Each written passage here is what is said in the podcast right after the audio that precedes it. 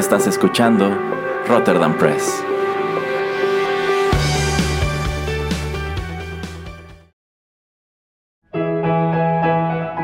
Rotterdam Press presenta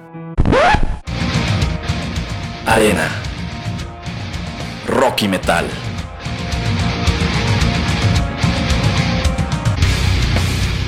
Un programa dedicado al lado más intenso de la música.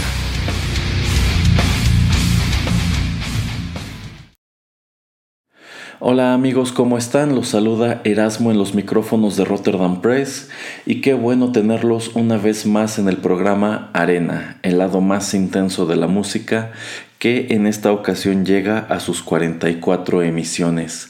Y digamos que la presente se deriva de la emisión número 34 que fue el tributo metalero a Britney Spears. Si no han escuchado esa emisión, sé que el concepto suena ridículo, creo que fue ridículo, pero eso no quita que haya sido interesante. Y es que algunos de ustedes me preguntaron por una de las bandas que programé en esa ocasión. Se trata de los suecos Máquina Supremacy. En dicho programa, pues escuchamos el cover que ellos hacen de Gimme More, una de las canciones de Britney Spears. Y pues por la manera en que se los describí, sin lugar a dudas suena como una propuesta interesante. Y me dijeron por qué no traía más música de ellos aquí al programa. Y bueno, por fin llegó la hora. Pero antes de profundizar sobre esta banda, sobre la información, creo que es importante escucharlos. Y ya que los escuchemos, ahora sí, estarán en orden las descripciones, ¿vale? Así que vayamos con música.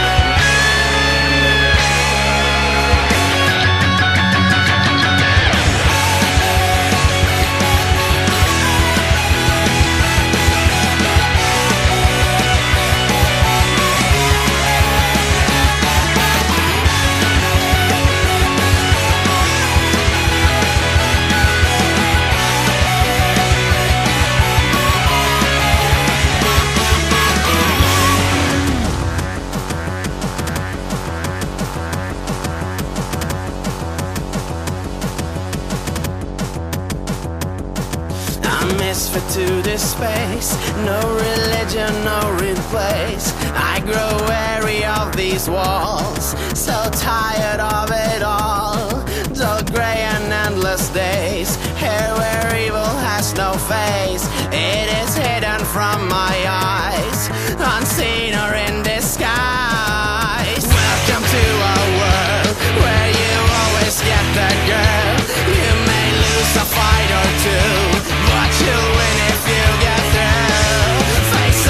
challenge.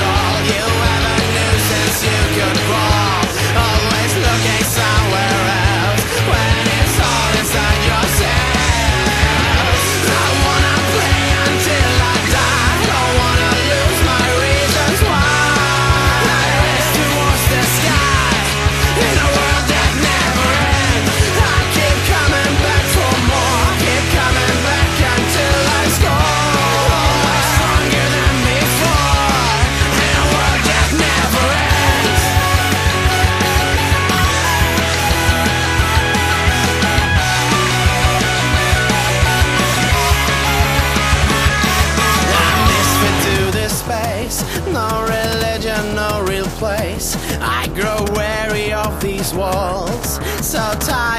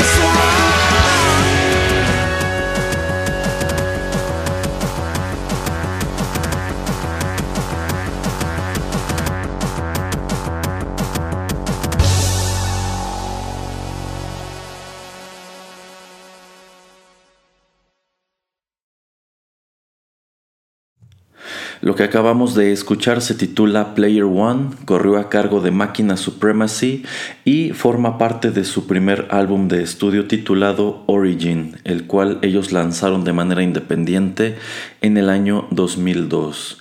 Y ya profundizaré sobre aquello de independiente. Y bueno, creo que algo de lo que salta a la oreja en este primer acercamiento es que por allí hay algunos sonidos muy peculiares con los cuales yo pienso que sobre todo quienes cuando éramos niños en los años 80, eh, si crecimos en los años 90, pues estaremos familiarizados. Sonidos que nos sonarán como si nos vinieran de una consola de videojuegos muy vieja o de un arcade muy viejo. Y esto es totalmente deliberado. Incluso Quizá algunos de los que estén más versados en ese mundo, en el mundo de los videojuegos, puedan decir que, alguno, que, a ratos esta canción se escucha como algo que pudo haber aparecido quizá en un videojuego de Capcom o de Konami, no lo sé, quizá en un Mega Man o una cosa así. Y es que sucede que Máquina Supremacy se describen a sí mismos como una banda de fusión, una banda que combina el heavy metal o el power metal con chiptune.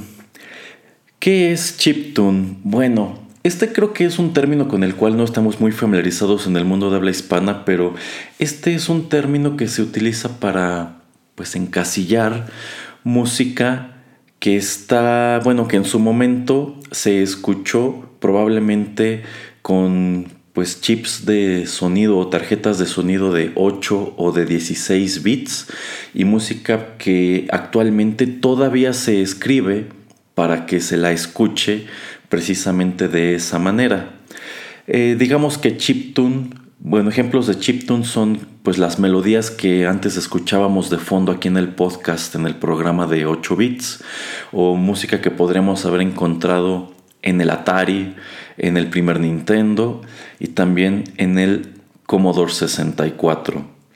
Y es importante señalar que el Commodore 64, esta temprana consola casera de videojuegos, es muy importante para esta banda, para Máquina Supremacy, porque más allá de identificarse como una banda de fusión, también se consideran una banda de SID metal y de hecho son, por así decirlo, la banda más emblemática de este subgénero. SID se refiere a uno de los instrumentos que ellos utilizan en estas canciones o en estas grabaciones, que es este precisamente un SID Station. El SID Station es un instrumento, es un sintetizador eh, que se llama SID porque tiene el chip de sonido o la tarjeta de sonido de un Commodore 64. Es un aparato muy pequeño, podríamos decir que es, pues si no precisamente un sintetizador, como un filtro. Honestamente no terminé de entender muy bien cómo funciona esa cosa, pero bueno, eh, sucede que hace unos años un fabricante europeo de sintetizadores se dio a la tarea de reunir precisamente pues los chips o las tarjetas de sonido sobrevivientes del Commodore 64 piezas que probablemente no llegaron a ensamblarse en una de estas consolas o que obtenían precisamente deshuesando consolas que ya no funcionaban e hicieron un instrumento musical con ellas. Y pues esto da pie a que este instrumento produzca sonidos que se escuchan pues como los que pudiste haber escuchado en esa consola todos esos años atrás. Es un instrumento un poco polémico porque en su momento se mencionó que lo que esta empresa había hecho era reunir pues todos los chips que encontraron y la producción del SID Station era algo muy limitado y muy exclusivo y en consecuencia también algo muy costoso. Pero cada cierto tiempo sacan otro lote porque encontraron más chips o porque han deshuesado más consolas. Yo pienso que realmente lo que hicieron fue encontrar pues a un fabricante en China que les replicara los chips y de este modo han ido sacando pues lotes. Y esto es algo muy mañoso porque pues cada lote se supone que es el último y sale más caro que el anterior. Pero pues irónicamente esos instrumentos que ya están en existencia en el mercado se devalúan severamente una vez que sale otro nuevo lote porque resulta que encontraron más chips de sonido del Commodore 64. Está muy curioso, está muy curiosa la historia, la descripción del instrumento, pero bueno, ese es uno de los que podemos encontrar en prácticamente la totalidad de la discografía de la discografía de Máquina Supremacy. Como les digo, pues ellos son considerados la banda más emblemática de este subgénero. Prácticamente son quienes lo inventaron, por así decirlo. Eh, y son una banda pues muy longeva. Ellos llevan activos desde el año 2000. Su primer álbum, ya se los dije, apareció en el año 2002 y lo arrojaron de manera independiente porque esta es una banda que en un principio no estaba firmada con una discográfica. Ellos se grababan por su cuenta y subían su música a su sitio de YouTube para que tú la pudieras escuchar allí, la pudieras descargar de manera gratuita y esto todavía es posible para la gran mayoría de sus álbumes. Si ustedes entran a su sitio, allí pueden escucharlos gratis, pueden descargar un montón de cosas y es que pues esta es una banda que le apuesta muy fuerte al internet. Ellos al principio estando conscientes de que quizás su sonido no iba a ser muy atractivo y probablemente pues era algo a lo cual le iba a costar trabajo despegar, antes que acercarse a una disquera para que los promoviera, decidieron hacerlo por su cuenta y digamos que les fue pues relativamente bien tanto así que actualmente ya llevan unos cuantos años firmados con Spine Farm Records Casi todos sus álbumes han salido bajo ese sello, pero pues digamos que empezaron de este modo, muy humildes y así se han mantenido. Em, esta es una de esas bandas que al parecer les interesa ser más escuchadas que compradas y son bastante longevos. A la fecha han arrojado más de 30 títulos. Eh, álbumes de estudio son me parece que 11, pero de que hay muchísima música de ellos, vaya que la hay, de tal manera que pues en este programa lo único que pude hacer es traerles una probadita. Y digamos que esta probadita es totalmente aleatoria. Sencillamente agarré canciones que a mí me gustan, canciones en las cuales de hecho este rollo del chiptune estuviera muy presente. A ver qué les parece, a ver si a ustedes les despierta la curiosidad de indagar un poco más. Pero bueno, vamos con más música entonces.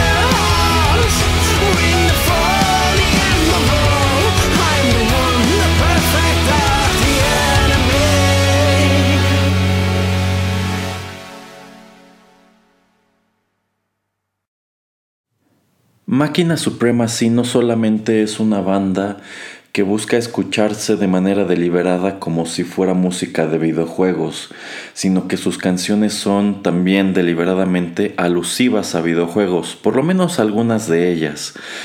Quizá la, la primera canción que les compartí, Player One, pues los remita a esos videojuegos de antaño que podían ser probablemente de dos jugadores, Probablemente también les recuerda a algunos de ustedes la novela de Ernest Klein, Ready Player One, aunque ciertamente no hay ninguna asociación porque la canción es del año 2002 y la novela es del 2011.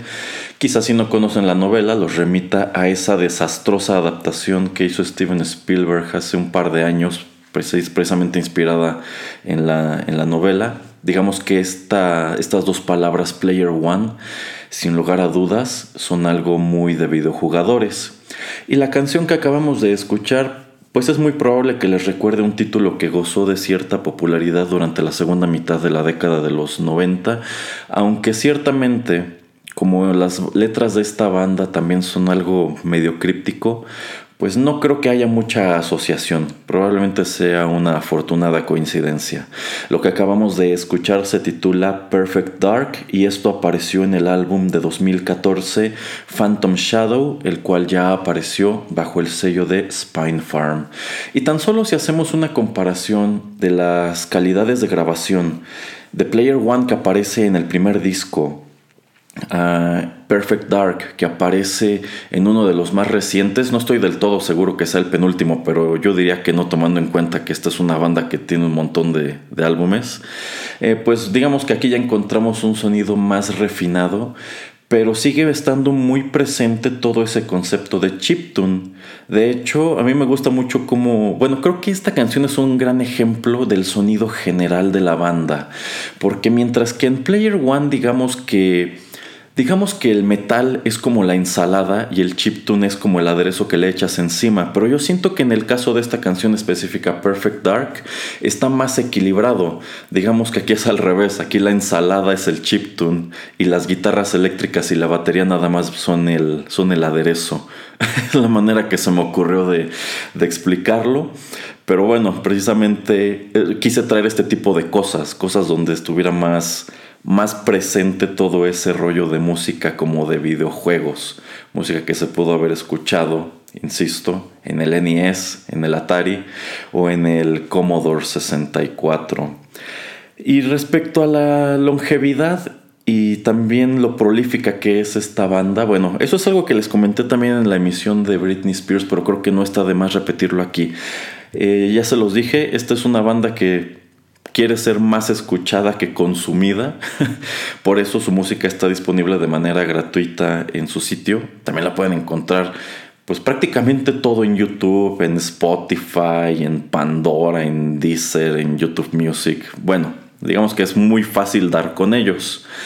Pero pues algo que a mí se me hace bastante interesante es que esta es una banda que que en ocasiones saca más de un disco por año. Y pues ustedes pueden pensar qué buena onda, ¿no? Porque de pronto hay allá afuera agrupaciones que quizá te gustan mucho, pero tienen una discografía muy reducida, pero tú sientes que si ellos quisieran podrían hacer lo mismo, ¿no? Sacar más de un disco al año o hacer discos más largos en su defecto. Eh, pero eso no se hace porque digamos que no es comercialmente viable. Es como en el mundo del, cine, es como en el mundo de la literatura. Pues todos estos son productos cuya finalidad última es ser consumidos. Que alguien los compre, que alguien pague un boleto para ir a los conciertos, qué sé yo, ¿no? Entonces, eh, digamos que cuando tú haces una cosa así como sacar dos discos en un año, lo que estás haciendo es matar el potencial comercial de los dos. Porque si sacas un solo disco en el año, pues digamos que ese disco tiene que abrirse paso entre toda la competencia. Probablemente tus fans de toda la vida lo van a comprar, pero esos fans que no te conocen y que quizá van a escuchar nada más uno o dos sencillos, pues ese, esos sencillos son como el anzuelo, es lo que tú arrojas al agua a ver, a ver quién pica y a ver si así pues empiezan a asomar a más material y empiezan a comprar tus discos o empiezan a ir a tus conciertos, etcétera, etcétera. Y es que producir un disco es algo relativamente costoso si quieres hacerlo bien. Eh, actualmente ya hay muchas más herramientas que permiten que, por ejemplo, algunos intérpretes que les he traído de YouTube, pues tengan también material que se escucha muy profesional. Este no siempre ha sido, no, siempre ha sido el caso. Digamos que, pues para hacer un disco así aceptable, pues sí necesitas invertir tiempo, necesitas invertir algo de dinero. Los estudios, los estudios cobran por hora y mientras más prestigioso sea el estudio, es más caro. Entonces digamos que lo que tú quieres es que el disco se venda lo más posible y te reditúe todo el dinero que ya le metiste, sino en el estudio, en el tiraje o en el marketing, etc.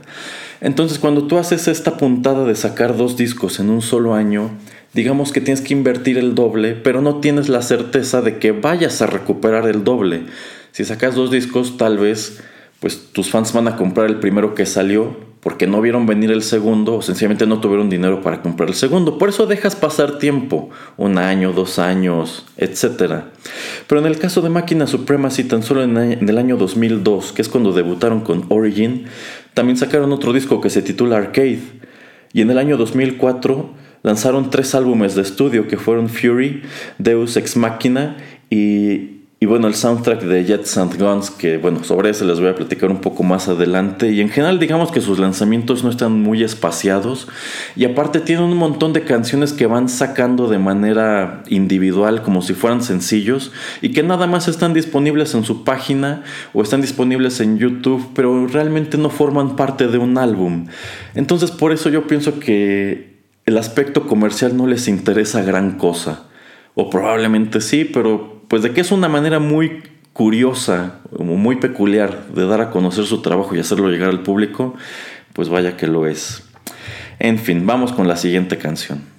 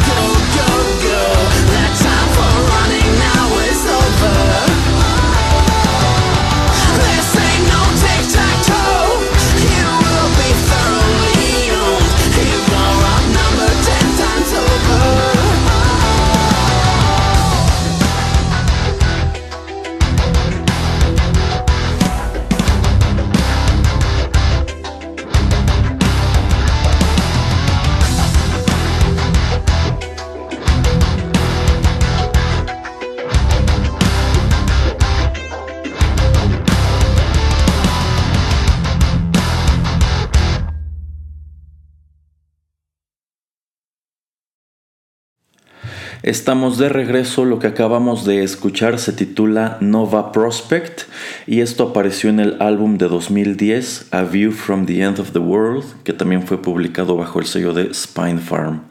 Este álbum en específico, A View from the End of the World, es uno de los más aplaudidos en la discografía de Máquina Supremacy. Yo considero que es de estos discos a los cuales me gusta referir como que no tienen desperdicio, porque todas las canciones están muy padres. Y es que yo creo que en general esta es una banda que tiene un sonido, pues no precisamente homogéneo, porque ya les presenté tres canciones y probablemente algunos de ustedes se percataron que en realidad todas ellas se escuchan muy distintas entre sí. Pero sí es muy fácil identificar que aunque son distintas entre sí, las está interpretando la misma banda. En primer lugar por eh, pues este sello del chiptune y en segundo por las vocales. Entonces digamos que hasta cierto punto eso es benéfico porque no es una banda de la cual te aburras. Creo que en todos los discos tienen una propuesta distinta. Creo que han pues tratado de abordar distintas maneras de hacer metal, pero en todas ellas están muy muy presentes sus trademarks, ¿no? O sus sellos. Y bueno, realmente de esta banda de esta banda no es como que sea escasa la información, pero es que realmente hay más información sobre su género o sobre, digamos, su actividad que sobre pues la historia de cómo se formó o, por qué han ido cambiando tanto de integrantes, etc. Eh, lo que sabemos realmente es que esta es una banda que se forma en Suecia en el año 2000 por un grupo de amigos que tenían como intereses en común la música metal, eh, los videojuegos y sobre todo la música de la música retro de videojuegos, música de videojuegos que se escuchó en los años 70, en los años 80. Eh, aquí en este programa y en otros de este podcast hemos escuchado a varias bandas que a lo largo de su historia tienen solamente un integrante fijo, ¿no? Solamente el fundador, que casi siempre es el guitarrista o el vocal, es el que se ha mantenido siempre y de ahí en fuera es un desfile de nombres. Pero en este caso digamos que no es, no es del todo de, de esta manera. Esta banda fue fundada por, y me temo que aquí diré sus apellidos mal, Robert Sternstrom, Jonas Rurling, Andreas Gerdin, Karl Helmer y Tobias Malm. Y bueno, ellos comienzan Máquina Supremacy en el año 2000. Desde entonces, pues Helmer y Malm eh, han dejado la banda en el año 2005 y 2002 respectivamente. Y se mantienen activos pues cambiando de alineación cada cierto tiempo. En algunas ocasiones tienen bajista, en otras ocasiones no, a veces son tres guitarras, lo que siempre tienen son pues tecladista, eh, pues los, teclados, la batería, eh, digamos que lo esencial para que conserven el, sonido. Eh, pero bueno, para el tiempo que llevan activos y lo prolíficos que han sido, digamos que hasta cierto punto el hecho de que nada más les falten dos de los integrantes originales los convierte en un acto más o menos estable. Eh, digamos que aquí la mente maestra, el que se encarga de mover los hilos, es precisamente Robert Sternstrom. Él, bueno, él tocaba la guitarra al principio, pero de varios años para acá solamente canta. Y bueno, ya se los he dicho antes, a mí me gusta mucho asomar a los cajones de comentarios en YouTube para ver pues qué es lo que otras personas dicen sobre cosas que de repente siento que nada más yo conozco o nada más a mí me gustan. Y una de las principales críticas que, que pueden encontrar en varias de sus canciones es que a mucha gente no le gustan las vocales y no le gusta la voz de este individuo. Y honestamente estoy un poco de acuerdo, creo que es una de esas voces que se convierte en un gusto adquirido, pero al mismo tiempo no estoy seguro de que este tipo de música funcionara con una voz que no sea, digamos, tan chillona. Yo creo que para el tipo de cosa que hacen está bien. Por si estuviéramos hablando de otro tipo de metal, estuviéramos hablando de algo, híjole, no sé, como más adult oriented o más como, no sé, un heavy metal más retro o nu metal, pues no, en definitiva esta es una voz que no funcionaría, pero por lo menos a mí no me causa no me causa tanto ruido. Insisto, comprendo de dónde vienen estas críticas, pero supongo que son las mismas críticas que se pudieron dirigir en su momento a Megadeth, porque así que digan, uy, qué gran cantante es Dave Mustaine, pues la verdad es que no. bueno, vamos con la siguiente canción.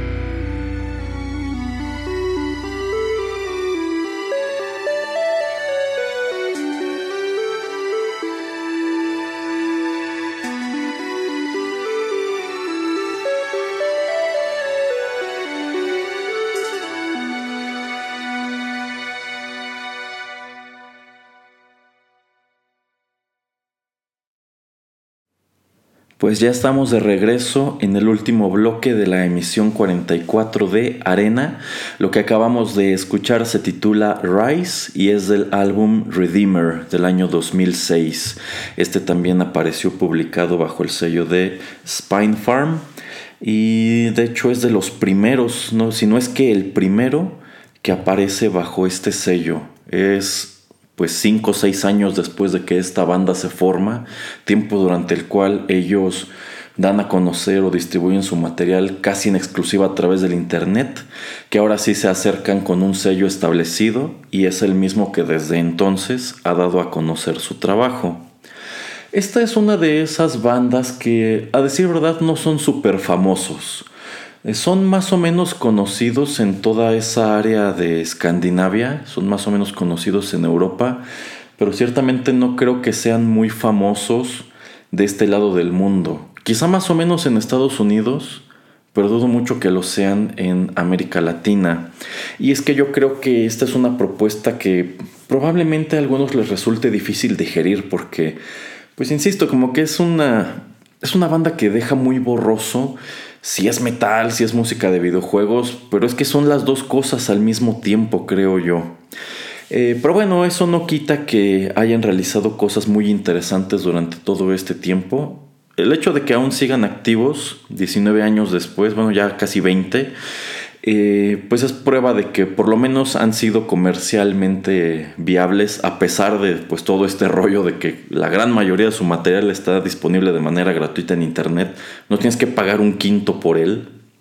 Eh, se me hace muy padre, pero insisto, desde la perspectiva de negocios no es una idea muy, muy, pues muy prudente o muy sensata. Eh, pero bueno, Así como ellos buscan que su música se escuche de, como si viniera de los videojuegos, ellos también han tenido acercamientos con ese mundo. Y por ejemplo, ellos han acompañado a este proyecto que la verdad no estoy seguro si todavía existe, que se llama Play. Este es un proyecto muy parecido, es prácticamente lo mismo que Video Games Live de Tommy Talarico. Es pues es un proyecto que se encarga de adaptar música de videojuegos al formato orquestal. Y ellos los han acompañado, Máquina Suprema si los ha acompañado en algunas fechas. No muchas realmente y me parece que no comparten todo el concierto, pero algunas de las grabaciones que pueden encontrar es de Máquina Supremacy interpretando One Winged Angel, que es el tema de Sephiroth del Final Fantasy VII, con la orquesta completa. Por desgracia no son grabaciones que tengan mucha calidad porque son pues realizadas con el teléfono celular por alguien del público, pero bueno, te das una idea de que quieras que no, es una banda que de cierta manera pues ha estado está presente, digamos que no le ha pasado desapercibida a la industria de los videojuegos. Y es que ellos también han hecho música para videojuegos. Y bueno, les mencioné en un bloque anterior precisamente este rollo de Jets and Guns. Eh, Jets and Guns es el primer videojuego que ellos musicalizan y aunque estuve muy tentado a traer pues música de este y de otros juegos en los cuales hay, eh, otros juegos en los cuales ellos han trabajado, eh, decidí no hacerlo y se me ocurrió por qué no hacer de esta una emisión doble. Eso no quiere decir que vayamos a, tener dos emisiones de arena dedicadas a Máquina Supremacy, pero la emisión de 8 bits de la semana siguiente también los escucharemos, pero ahora nos enfocaremos precisamente en esa faceta, la faceta de banda, de, de banda que salta del mundo del metal al mundo de los videojuegos. No es como que hayan musicalizado a la fecha un montón de títulos, pero por lo menos lo que yo he escuchado eh, creo que está interesante, así que si les gustó la temática de la presente emisión, los invito a que no nos, bueno, a que nos acompañen la próxima semana también en 8 bits para conocer un poco más. Esto, este es un ejercicio que de hecho he querido realizar con otros, otros proyectos, pero digamos que no había encontrado uno que se amoldara de este modo a los dos programas, tanto a Arena como a 8 bits. Entonces se me hizo padre pues hacerlo de manera inmediata. En lugar de dejar pasar un tiempo para que digamos este programa se enfríe, pues no, de una vez, ¿no? Ya que venimos encarrerados escuchando Máquina Supremacy, pues órale, de una vez su su bueno, abordarlos desde la perspectiva del metal y ya después los abordamos desde la perspectiva de los videojuegos, a ver qué les parece el les parece esta siguiente emisión de, de 8 bits. Y pues Insisto, a esta emisión solamente puedo traer una probadita. Cuando encuentras a un proyecto como este, que tiene 32 títulos, pues sí es difícil escoger algo, ¿no? Creo que sí traje algo de lo, de lo, más interesante. Eh, si, te pones a leer los comentarios en YouTube, hay muchas otras canciones que le gustan a los fans, sobre todo de los primeros años. De hecho, esa es otra cosa que me parece pues interesante, como hay muchos fans que consideran que esta es otra banda que conforme ha pasado el tiempo, digamos que se ha apartado o se ha desviado de lo que era originalmente. hay quienes consideran que el Máquina Supremacy actual eh, no es tan bueno como el de hace 15, 18, 19 años, pero yo considero que en general está padre. Quizá tengo también este... Sí, quizá también tengo este asunto de que como me gusta mucho la música de los videojuegos, pues todo lo escucho muy padre, pero yo creo que en general está, está bien. E insisto, pues el propósito de esta emisión es despertarles la curiosidad. Si a ustedes les gustó lo que escucharon, pues ya les dije dónde pueden encontrar más de lo mismo. Y no quita que en el futuro podamos abordar más de la discografía de esta banda. Pero bueno, es así que llegamos al final de esta emisión. Les agradezco mucho la sintonía. Los invito a que nos acompañen la próxima semana en 8 bits para escuchar más de Máquina Supremacy. Pero no termina la música en este programa todavía. Voy a despedirme con una, última canción. Esta suele figurar entre las favoritas de los fans. También nos viene del álbum Origin, el álbum debut del año 2002. Y creo que esta es otra de esas canciones que pues son un gran ejemplo de cuál es la propuesta de Máquina Supremacy, porque digamos que tiene mucho de, este sello del, del ¿no? De este instrumento que nos viene del Commodore 64 que ellos han incorporado de manera muy interesante a su música. Esto se titula Winter Storm. Yo soy Erasmo y nos escuchamos muy pronto.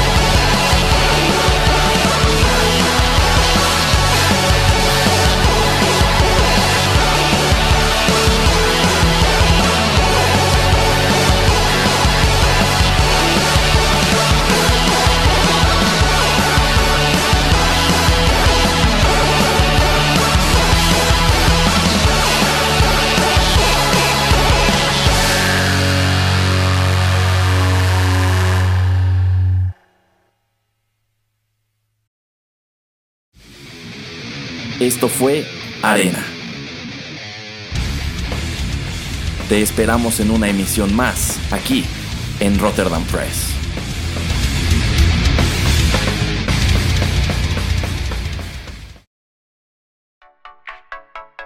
Estás escuchando Rotterdam Press. Radio como hecha en casa.